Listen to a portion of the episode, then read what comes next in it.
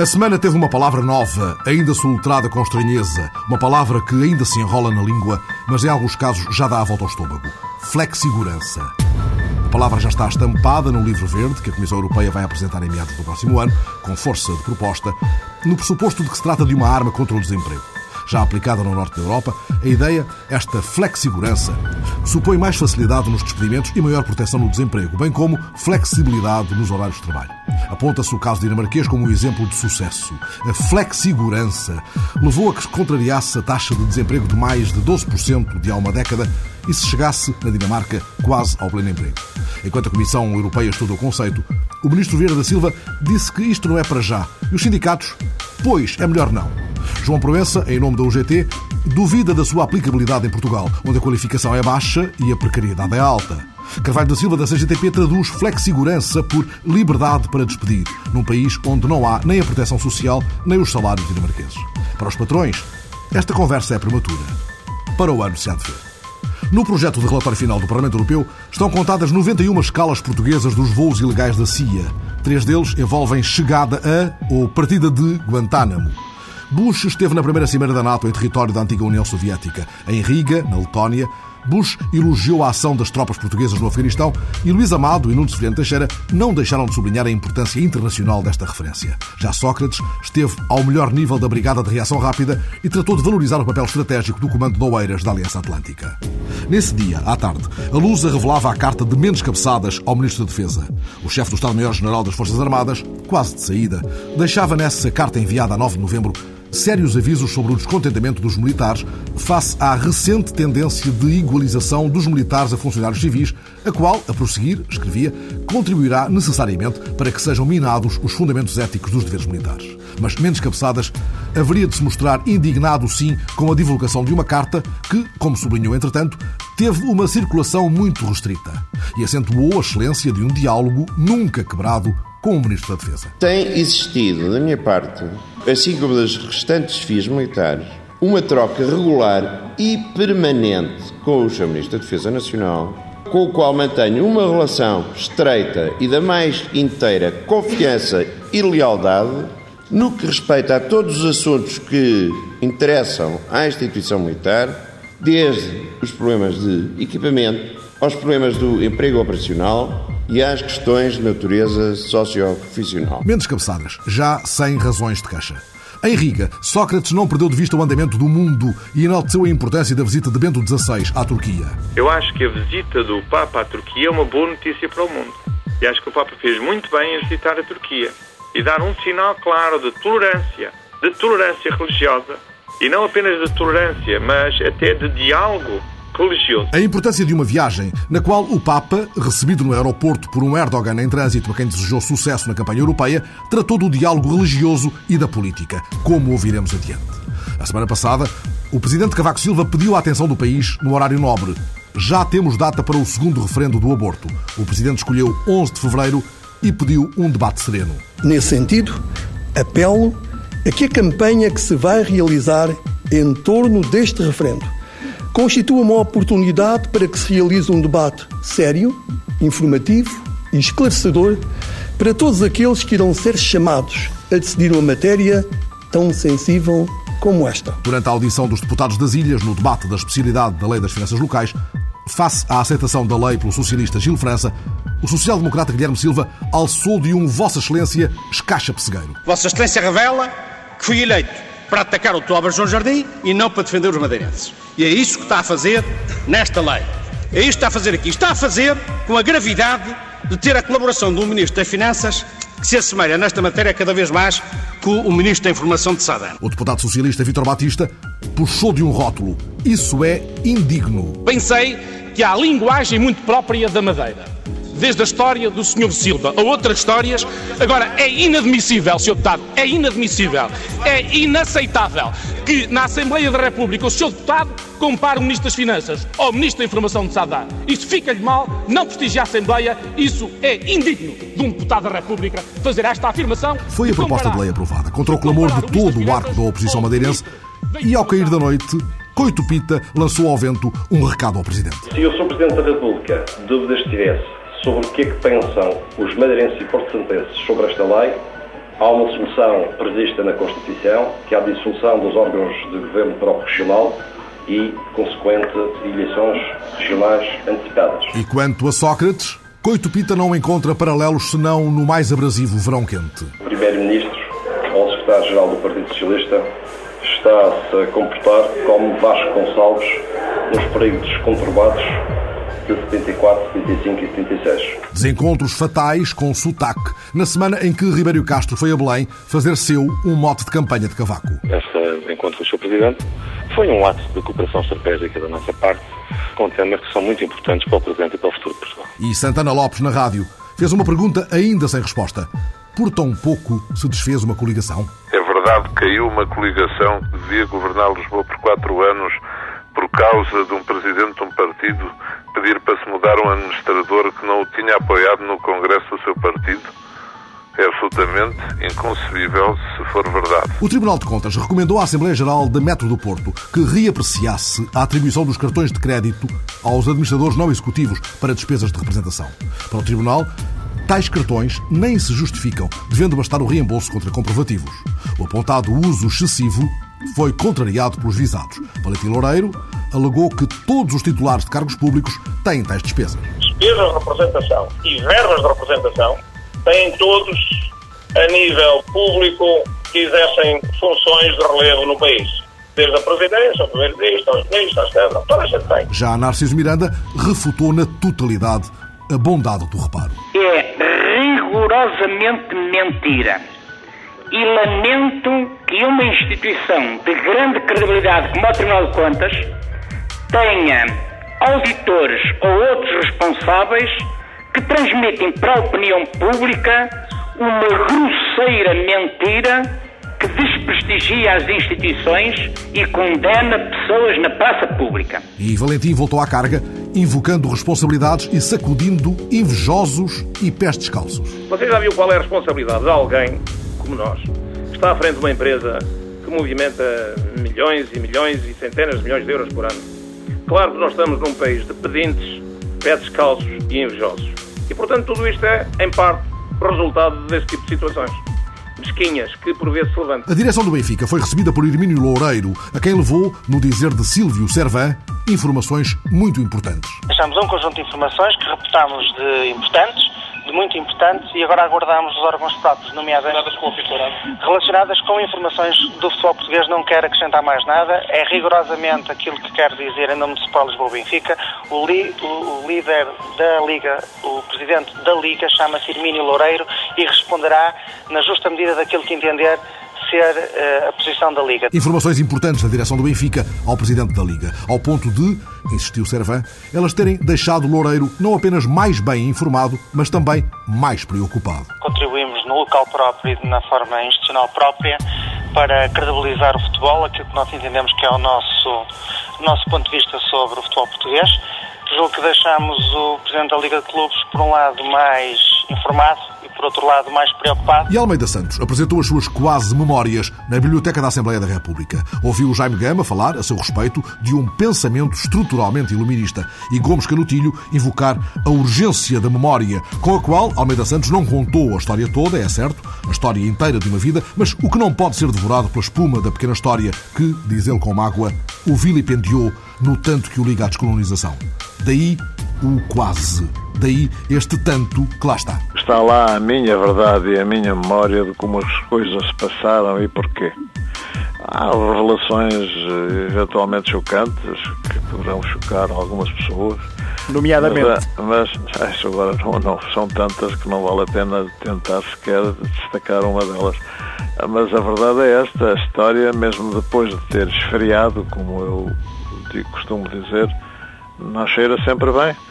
E as revelações só são chocantes porque a realidade foi. Eu deixei que a história esfriasse, esperei 30 anos para escrever este livro, 30 anos a apanhar tareia, para lhe ser franco. E espero sair deste livro menos vendo pátrias e menos traidor, tudo isso, por tudo isso fui acusado. E a semana passada, para Mário Cesarini, acabaram-se os nem sempre duros trabalhos. Eu posso cair para o lado, exausto, mas escrevo ao cepito, não chama isso de trabalho, isso é outra coisa.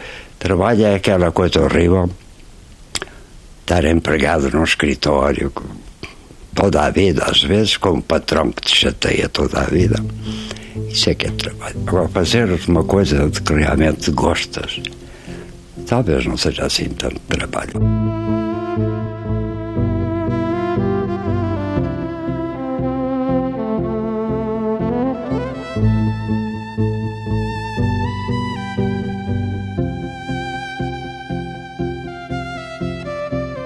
A semana passada, enquanto ele dormia na casa de Lisboa, um avião subiu levando-o nos braços, que atravessaram, por fim, o último glaciar da Terra. E agora? Que será da obra dele? A minha obra? Ah, eu não tenho obra, quer dizer, eu tenho umas coisas. Eu acho que o que me impediu de, de ir daqui para fora, que eu, eu falo no tempo do, da ditadura da ditadura e de outras coisas, não é? Foi a tripa, sabe? É que eu assim comia fora de casa ficava logo doente. O homem que se despia da obra, o homem que se despedia do nosso sono a seu lado. Sou um homem, um poeta, uma máquina de passar vidro colorido, um copo, uma pedra, uma pedra configurada, um avião que sobe levando-te nos seus braços que atravessam agora o último glaciar da Terra. O meu nome está farto de ser escrito na lista dos tiranos, condenado à morte. E o que dele disseram em redor tantas vozes, enquanto o velávamos numa sala cheia de livros? É um nome que rima absolutamente com poesia. Viveu a poesia como a liberdade livre da que falava Rambaud, uma liberdade de falar, de escrever ou não escrever, de pensar, como uma liberdade de ser, como uma liberdade total. Não é possível compreender a poesia moderna, nem escrever poesia moderna, sem ter compreendido a grande revolução poética que ele fez na poesia portuguesa. O Mário Cesarini é, antes de tudo, um ser superior, o ser mais admirável que eu conheci. Não esperava, até porque não há muito tempo o viu na televisão. Embora me dissessem que ele estava doente, o que posso dizer é que é uma perda, uma grande personalidade da pintura e da poesia e dirigir os meus sentidos pêsames à família. O que, aliás, já fiz eh, há pouco através da, da Presidência da República. É naturalmente com muita emoção, porque, em primeiro lugar, é uma questão já pessoal, porque foi das minhas últimas visitas uh, como Presidente da República, fui à casa dele, onde estive à conversa, mas aproveitou para condecorar, porque não tinha e tinha recusado sempre. E, nessa altura admitiu que isso fosse possível e foi, na sua própria casa. Foi das figuras principais, não mesmo a figura do surrealismo português. E devo dizer que nestas coisas, para não dizer mais banalidades, uh, utilizo uma frase de um poema seu, dele, do Cesarini, que talvez dissesse agora essa frase perante esta situação. E eu, a frase é: faz-me um favor, não digas absolutamente nada. Na semana em que se definiram os termos de uma suspensão parcial das negociações de adesão da Turquia à União, consumada a recusa de Ankara em abrir os portos e aeroportos aos navios e aviões cipriotas gregos, o Papa pisou o chão da Turquia, rodeado de uma segurança mais apertada do que aquela que acolheu George W. Bush. Recebido por Erdogan e pela frieza de uma capital que não se lhe rendeu, nem depois de prestada homenagem a Ataturk, Bento XVI marcou pontos políticos e lançou pontes ecuménicas num roteiro que o levou a lugares simbólicos da cristandade e aos centros de culto de outros credos. Em Éfeso e nos outros lugares do roteiro turco, onde foi seguido pelo repórter Manuel Vilas Boas, ao contrário de Paulo, o Papa não foi cativo senão de uma insistente pulsão de diálogo e de uma tarefa política, não obstante os altíssimos e agrestes ruídos da rua, nos dias e nas horas que antecederam a sua chegada. Domingo vi o caso mal parado aqui nos arredores de Istambul. Uma manifestação comício do Partido Nacionalista da Prosperidade incendiava os militantes pró-islâmicos com slogans de liquidação do chefe da Igreja Católica. Nada menos. Nos cartazes, os pecados de sempre da velha senhora, autora de Cruzadas e da Inquisição. Para Ratzinger, os melhores epítetos de promotor do nazismo, defensor do terrorismo internacional ao serviço de Israel, dos Estados Unidos e da União Europeia. Tudo vendido em grande gritaria durante mais de três horas, até um infante de 11 anos para ali foi convocado para recitar os melhores versos a Allah. As mulheres embrulhadas em lenços mantinham a distância dos homens imposta pela tradição. Confesso que temi pela realização da visita. Na segunda-feira, nova dose de manifestações anti-Papa, já no centro de Istambul. Mesmo os menos iluminados pelos partidos achavam que o Papa tinha ido longe demais e deveria retratar-se sem rebuços. Na terça-feira, a polícia, já de olhos abertos há muito, aperta o cerco com 20 mil tropas especiais, controla o aeroporto e mantém dois helicópteros em permanência no ar, para que o senhor de Roma não seja beliscado. Bento XVI chega à capital turca apoiado por um staff especial que inclui o recente primeiro-ministro do Vaticano, o cardeal Tarcísio Bertone, e o velho purpurado francês Roger Etchegaray, o homem das missões impossíveis. Em Ankara, Erdogan, o chefe do executivo turco, troca o papel de rebelde mal-criado de malas aviadas para a cimeira da NATO em Riga para receber do Papa o que mais desejava o apoio do Vaticano à entrada da Turquia na União Europeia. Bento XVI respondeu que não era político, mas que não regatearia esforços nesse sentido, mesmo que as orelhas lhe ficassem rubras, lembrado do seu absoluto não enquanto cardeal. O Papa muda porque é Papa. Faltava o segundo assalto. Sempre sereno, Ratzinger aceitou os presentes do presidente do Diretório de Assuntos Religiosos, que mesmo assim não se coibiu de criticar com alguma acidez as palavras da controvérsia proferidas por Ratzinger em Ratisbona, na Alemanha. Bento XVI deixou a síntese do que pensa sobre a relação entre cristãos e muçulmanos. Assinava o primeiro discurso em terras turcas, dizendo que é necessário enfrentar com otimismo e esperança o diálogo interreligioso e intercultural, obrigando a que cristãos e muçulmanos se conheçam melhor e, consequentemente, se respeitem. Estava ganha a Batalha de Ankara com dois vencedores hábeis. O sorriso pouco habitual de Bento XVI rasga-se como nunca. Foi assim que agradeceu a simplicidade da missa campal em Éfeso, terra dos últimos dias da Virgem Maria, da pertinácia de São Paulo, terror de Artemisa, e de São João Evangelista, o apóstolo diáfano do quarto Evangelho, e do mistérico Apocalipse falou do que gosta, Ratzinger, da teologia bíblica, e pela terceira vez promoveu o bom Papa João XXIII, porque foi bom, nas palavras de Bento XVI, para os turcos, nos anos 30 e 40, quando era representante diplomático da Santa Sé, aqui em Istambul. Ainda que sem grande expressão, Bento XVI apelou daqui a Jerusalém para que, de acordo com o profeta Isaías, se transformem em instrumentos de paz os que foram construídos para a guerra. O Papa tocou por fim a terra agitada da velha Constantinopla. Os sinos do Patriarcado, casa de Bartolomeu I, tocaram de alegria quando Bento XVI chegou à Igreja de São Jorge. Uma liturgia lenta e solene como são os tons bizantinos. O patriarca disse em grego da sua imparável satisfação. Bento XVI, mais pensativo, deixou para o dia seguinte, na assinatura da declaração conjunta, os desejos de novos ventos para o diálogo ecuménico entre católicos e ortodoxos. E lembrou Paulo VI e o Patriarca Atenágoras, dois luminares do século XX. Os novos ventos de um diálogo interreligioso sobre a tempestade do mundo. A semana passada pôs-se a noite de temporal medonho, mas isso não afastou da sede da Associação Recreativa Aurora da Liberdade, em Matosinhos, no ponto culminante da celebração de 100 anos de uma história exemplar. Os muitos que foram escutar Manuel Alegre. A Associação Aurora da Liberdade, nascida no cair do pano da monarquia, viveu intensamente a turbulência da Primeira República e enfrentou com firmeza os dias de chumbo da ditadura de Salazar. A PIDE fechou-lhe as portas nos anos 50 e só reabriu adotando a nova designação Associação Recreativa contra a original Grupo Dramático, mas sempre manteve o seu teatro de bolso e a sua escola de teatro e as tantas outras formas de encontro fraterno e intervenção cívica, testemunhados pela repórter Maria Miguel Cabo, na noite dos 100 anos em que o temporal não impediu um mar de gente na sala. Do vento e do frio sobre a fachada verde lá fora, nem sinal no bar da Associação Aurora da Liberdade. A brisa quente e o aroma a café enchem as paredes forradas com diplomas e as vitrinas de gloriosos troféus. Aqui todos se tratam pelo nome e todos têm uma história sobre a sociedade fundada por operários nos últimos anos da monarquia.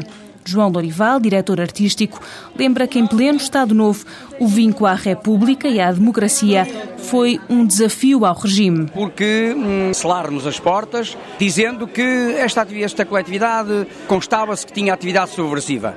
Era apenas uma coletividade já democrática, que fazia Assembleias Gerais com voto secreto, etc., elegia os seus corpos sociais livremente, fazia teatro, teatro muitas vezes incomodava um pouco o, o regime. Um vento incómodo dos lados de Matozinhos que hoje aviva o século das memórias, um tempo em que o teatro foi sempre mais forte mas irmão de outras artes populares. Colecionismo, onde se incluem a filatelia, o filmenismo, a medalhística e depois, paralelamente, exposições, saraus de poesia. Eh, digamos que estas coletividades são aquelas que mais genuinamente eh, representam a cultura popular. No centro da festa, depois de falar sobre democracia e cultura, Manuel Alegre nota que a liberdade de todos é, antes de mais, a liberdade de cada um. Porque eu acho que isto é um elemento constitutivo pensamento progressista e da própria democracia, que a democracia não é só governos, não é só deputados, a democracia é a participação dos cidadãos, é, são associações, são cooperativas. Formas de intervenção que se renovam no tempo. Foi através de associações como estas que se difundiram as ideias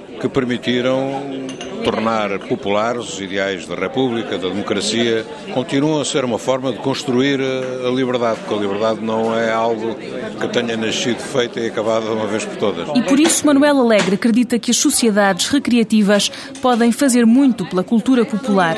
Tal como há um século, elas podem integrar e tentar esbater as fronteiras. Para a integração social dos jovens é? e, e, e dos imigrantes com I é necessário haver um multiculturalismo, haver inclusão. Fernanda Bento cresceu na associação, tem um sorriso rasgado na festa do centenário. Aos 60 anos, confessa que aquelas paredes lhe lembram doçuras de menina e de mulher. Foi onde eu criei os meus primeiros amigos, onde eu tenho aqueles amigos mais antigos, eh, onde eu também tive êxitos, onde ainda agora me revejo. Para mim, ainda representa muito em termos de até de cidadania. O teatro é a paixão de todos os que ali estão, mas há também aqueles, como José Valente, que conhecem bem os bastidores. Já fiz teatro, já fiz cinema, já fiz concursos, sonoplastia, trabalhos manuais, cenários, construir o palco, enfim, a iluminação, a instalação elétrica, a maior parte das coisas passaram-me pelas mãos. Uma vida dedicada à associação. Tudo dei ao Aurora, o Aurora tudo me deu. Aqui chorei, aqui dancei, cantei, enfim, tudo de bom e de mau aqui passei. Um riso cúmplice de amigo. António Miranda diz que a associação é muito mais do que se imagina. Não, não é segunda casa, é a primeira. Eu, se pudesse, estava aqui sempre. Era eu e aquele amigo Almeida. Já faço teatro há muitos anos e, por conseguinte, gosto muito da, da coletividade e de teatro. Um ponto de encontro que David Crista também não dispensa. Temos a jogar bilhar, jogar cartas, eh, enfim, eh, passamos bem o tempo a conversar, a chamar-nos uns aos outros. Portanto, passa-se bem o tempo aqui. É tudo família. E entre troféus e histórias de família, vem à memória o hino da associação. Perderam-se as palavras no tempo, mas ficou a melodia, embalada pela noite.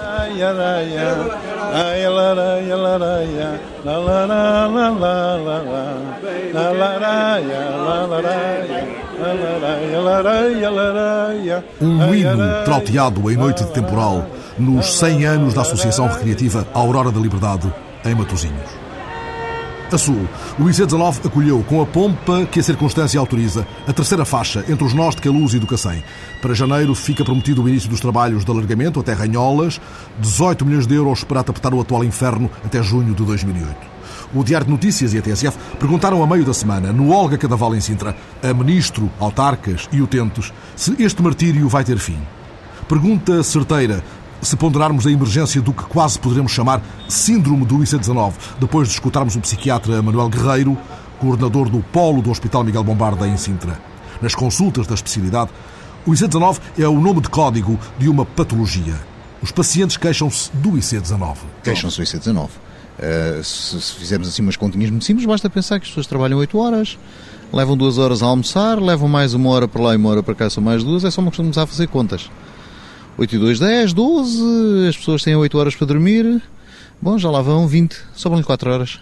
E podemos falar de uma patologia ou falamos apenas de um lamento cidadão? Não, não, não. Começa a haver patologia. Há patologia. Há quadros de ansiedade enormes, há crises de pânico monumentais na IC19 com o trânsito parado, uma quantidade de gente que tem medo de circular na IC19 não vai ter uma crise de pânico, há uma quantidade de gente que entra em depressão, há quebras de produção, há quebras de trabalho, há baixas.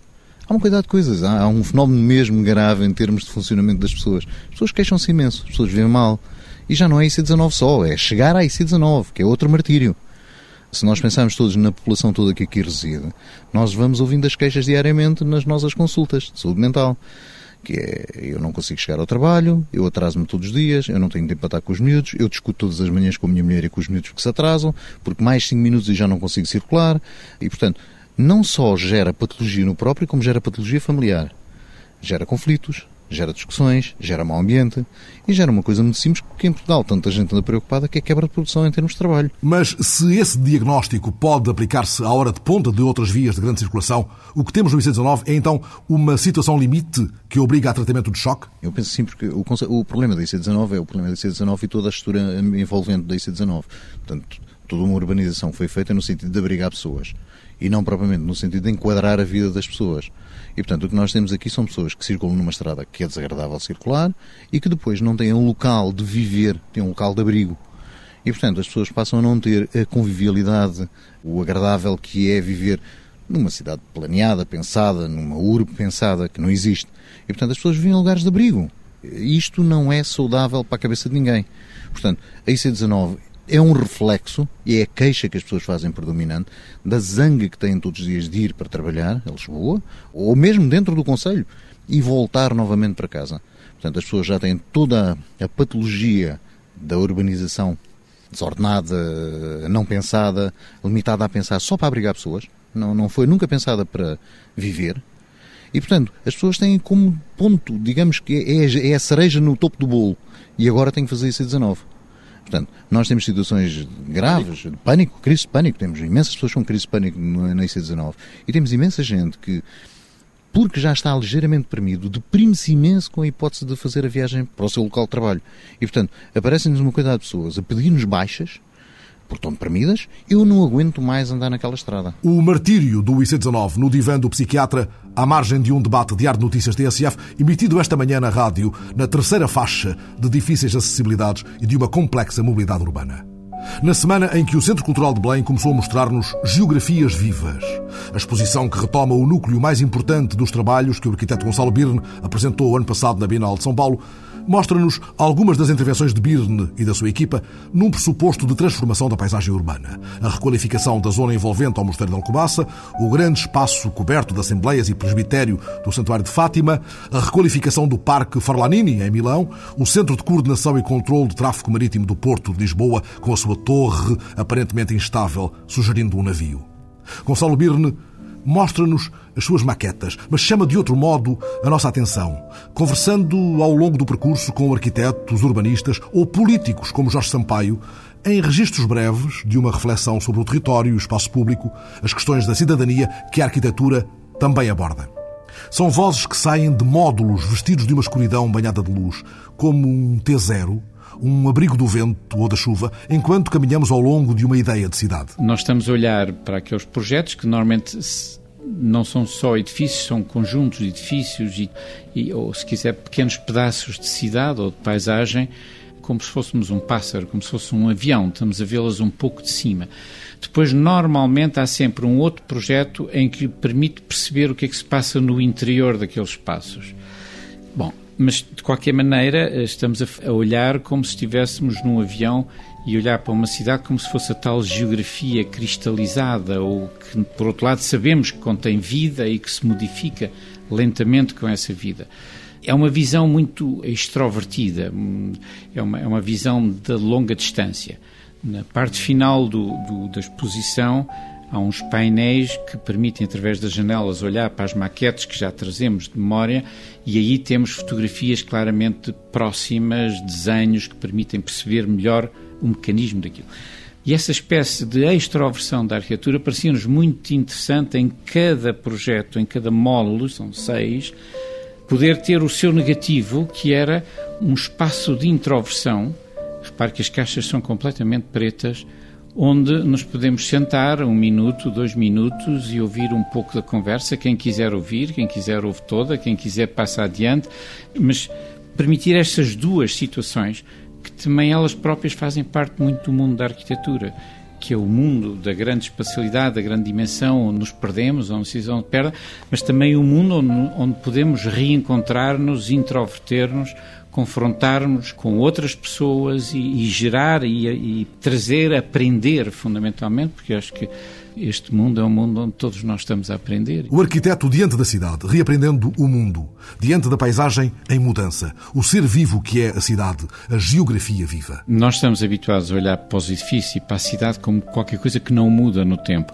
E isso é um pouco, é bastante verdade, ou seja, a arquitetura tem fatores de permanência muito fortes. As cidades europeias, que normalmente no mínimo têm dois mil anos de história, nós habituamos a vê-las como coisas que resistem à mudança do tempo. E isso, se é verdade, também é verdade que há períodos em que há grandes fraquezas, grandes fragilidades que se expõem e que vão originar uma série de transformações, muitas vezes até ocultas da cidade. Ora, a arquitetura, nesta ótica, intervém como uma espécie de fator que regenera. As cidades, quando eu digo que elas têm uma vida própria, não, não é no sentido da vida orgânica de que nascem, crescem e morrem.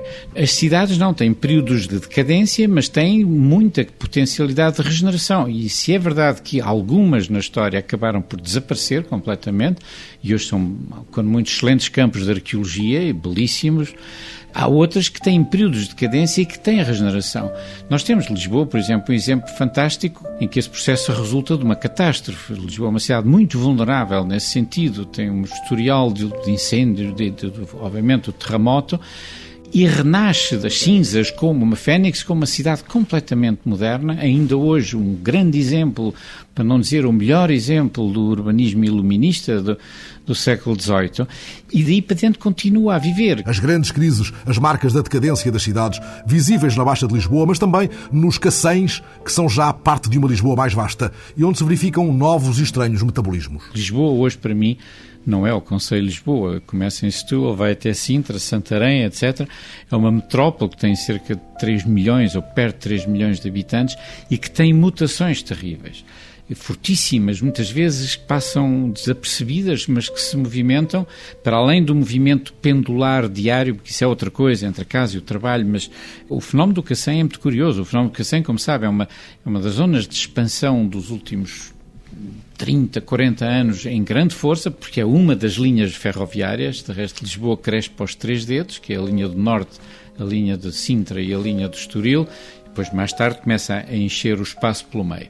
E tem um período de crescimento muito grande, mas hoje em dia, com a oferta completamente desmesurada que se está a estabelecer na margem esquerda, um pouco fruto da nova ponte Vasco da Gama, mas não só, de crescimentos, enfim, mais ou menos controlados. Está a haver uma oferta a custos de tal maneira baixos que está a deslocar populações para outras condições, provavelmente, eventualmente, se calhar, preferíveis. E isso gera focos de desertificação, gera focos de esvaziamento. Mas o grande foco de esvaziamento nos últimos anos, por exemplo, é a Baixa de Lisboa. Com os 200 mil que se foram em duas décadas, como se a cidade fosse perdendo uso. O avesso de nela nos perdermos, também no sentido em que Cisa Vieira, numa das conversas desta exposição Geografias Vivas, de Gonçalo Birne, no CCB, admite perder-se por mais vezes que regresse às ruas das cidades onde não vive. Eu acho que quando a pessoa tem o direito de se perder, ou quando a pessoa se perde, quando a pessoa se encanta, quando a pessoa salta claramente para além de si próprio de uma dimensão pragmática, imediata, imediatista e entra nitidamente no campo da efabulação e, e, e o perder-se tem a ver com isso, e essa interação com a cidade gera outro tipo de, de, de, atitudes e de visões muito mais criativas. É exatamente o que acontece quando está a ler um bom livro ou a ver um bom filme é que eu, eu acho que quando um livro é, é uma leitura fascinante, quando é, se aproxima daquilo que se calhar nós dizemos a obra de arte, é quando nós próprios, ao ler, já estamos muito para lá do que estamos a ler. Perdidos nas geografias vivas, onde nos redesenhamos e reaprendemos. As geografias que hão de povoar os pensamentos de Francisco Charneca, pintor, nascido em Évora, andarilho de tantos lugares, dos Açores a Moçambique, e há 10 anos vivendo em Cuiabá, no Mato Grosso, no centro geodésico da América do Sul, entre o Pantanal, a Amazónia e o Cerrado, e que a semana passada ocupou a cadeira número 15 da Academia Brasileira de Belas Artes. Francisco Charneca, que atendeu o telefone no Rio, no dia em que tomou lugar na Confraria dos Imortais, é o primeiro português a receber este grau de académico livre, ocupando a cadeira que fora do falecido Pedro de Alcântara e tendo como patrono o grande pintor mineiro António de Sousa Viana. O ruído na linha pede agora ouvido apurado e frase curta, mas o momento é solene e a honra subida para aquele que ingressa na Academia dos Imortais, ainda que isso tenha um preço. A entrada na Academia, se ela é uma honra, ela é também uma responsabilidade muito grande porque o artista torna-se muito mais visado, né? A sua produção passa a ser mais fiscalizada. Todo artista, toda pessoa tem direito a erros, mas quando atinge uma determinada posição, fica difícil errar sem ser cobrado. Em Cuiabá, há 10 anos, em Cuiabá, a primeira exposição em 96, lá criou Francisco Charneca uma escola de arte. Lá o assaltam muitas vezes as lembranças de Évora, sua cidade, onde cursou arquitetura paisagista. A minha referência é Évora por vários motivos. Eu nasci em Évora, a minha família é toda do Alentejo, meus filhos moram em Évora e Évora realmente é uma cidade maravilhosa, não precisava nem dizer, todo mundo conhece. Né? Évora é realmente uma cidade especial em todos os sentidos. Lá eu estudei, lá eu fiz, iniciei efetivamente a minha carreira pela mão do Dr. António Pestana de Vasconcelos, diretor do museu, a Condessa de Vilalva, que tiveram importância decisiva e capital no início da minha carreira, digamos, mais profissional. Se bem que eu já trabalho com arte desde muito criança, a minha primeira exposição foi feita com 9 anos, então a arte é realmente uma forma de respirar para mim. Paisagens da grande planura nos pensamentos do primeiro português e primeiro mato grossense adotivo que ingressa na Academia Brasileira de Belas Artes com o seu hiperrealismo, acolhendo recentemente contributos da arte abstrata, agora ganhando uma ainda maior visibilidade. Essa visibilidade, por um lado, me honra, por outro lado, me obriga, né? Na verdade, eu sou o primeiro português titular, de cadeira titular artística, porque nós temos três eh, portugueses honoris causa na Academia. É uma honra especial para mim porque eh, existe essa uma relação de amor entre Portugal e o Brasil e que se concretiza agora num casamento, chamemos assim, na Academia Brasileira de Belas Artes. Do outro lado da linha, tão cheia de ruídos, do outro lado do mar, Francisco Charneca, alentejano do Pantanal, membro da Academia dos Imortais. Em maio, há de vir matar saudades a Évora. E agora espero que eles se despachem, pois não temos todo o tempo do mundo. Eles, o repórter João Francisco Guerreiro e Jonathan Waitman, o diretor artístico do grupo Lisbon Players, ali forçando a fechadura da porta do Estrela Hall, no número 10 da Rua da Estrela, em Lisboa, onde o grupo de teatro tem casa desde 47. Os Lisbon Players, que a semana passada estrearam o Conto de Inverno de Shakespeare, a primeira peça da temporada dos 60 anos do teatro inglês em Lisboa, e ali o vão manter em cena todas as quintas, sextas e sábados até 16 de dezembro. Assim consigam abrir a porta do teatro. Apesar das tentativas persistentes de Jonathan Waitman, a porta da sala britânica Estrela Hall insiste em permanecer fechada. O diretor artístico apressa-se a chamar um especialista. Vou, entretanto, conhecer um vizinho do teatro. Leonardo Roda é dono de uma espécie de mercearia com estantes pejadas de ferro velho que vende a peso. É aquilo, está bem. Sucata do tempo da guerra. Candeeiros e coisas assim do tempo de 1900 carqueis. 140, 40 e tal. Ah, desses tempos. Este homem frequentou nesse tempo a sala britânica, onde era exibida a propaganda dos aliados. Aqui era o cinema inglês que dava reportagens de, de, da guerra, não é?